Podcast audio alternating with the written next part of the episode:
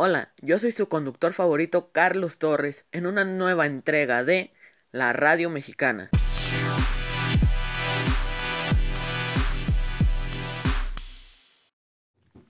Nuestro tema de hoy será la reforma agraria y para conocerlo regresaremos en el tiempo a una época llamada el Porfiriato, en el cual grandes extensiones de tierra se habían concentrado en la mano de pocas personas.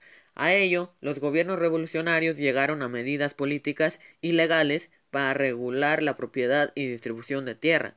A eso se llama reforma agraria.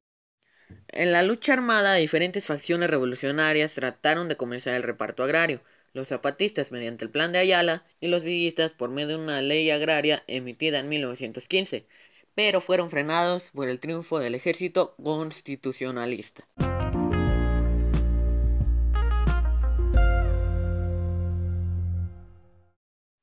Bueno, continuando en 1915, Venustiano Carranza también promulgó una ley agraria, y gracias a él se regresaron tierras a los hacendados y se repartieron terrenos fértiles. Se beneficiaron cerca de 44.000 campesinos.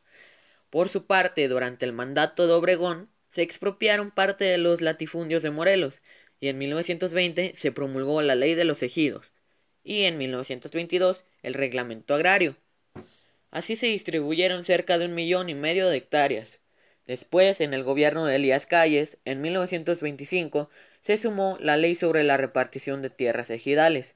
Asimismo, se creó el Banco Nacional de Crédito Agrícola y otorga préstamos en beneficio de la explotación del campo, Aproximadamente se distribuyeron 3 millones de hectáreas.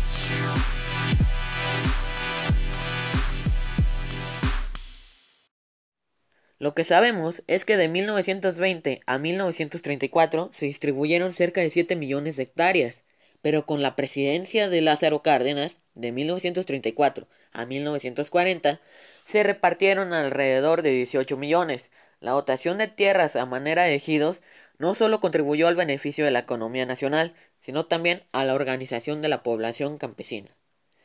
Para que una comunidad obtuviera un ejido, tenía que contar con representantes y titulares que sirvieran como intermediarios entre los ejidatarios y el gobierno.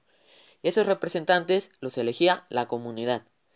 Gracias a esto, en 1938 surgió la Confederación Nacional Campesina y regulaba la participación de este sector en la sociedad.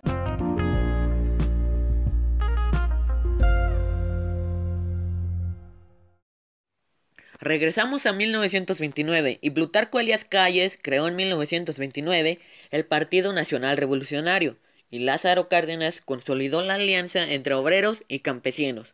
Gracias a una Asamblea Nacional, el día 30 de marzo de 1938, se constituye el Partido de la Revolución Mexicana.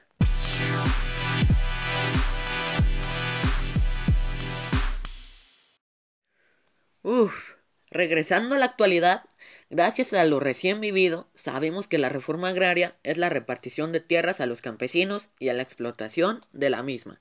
Muchas gracias por escucharme, espero que les vaya muy bien, adiós.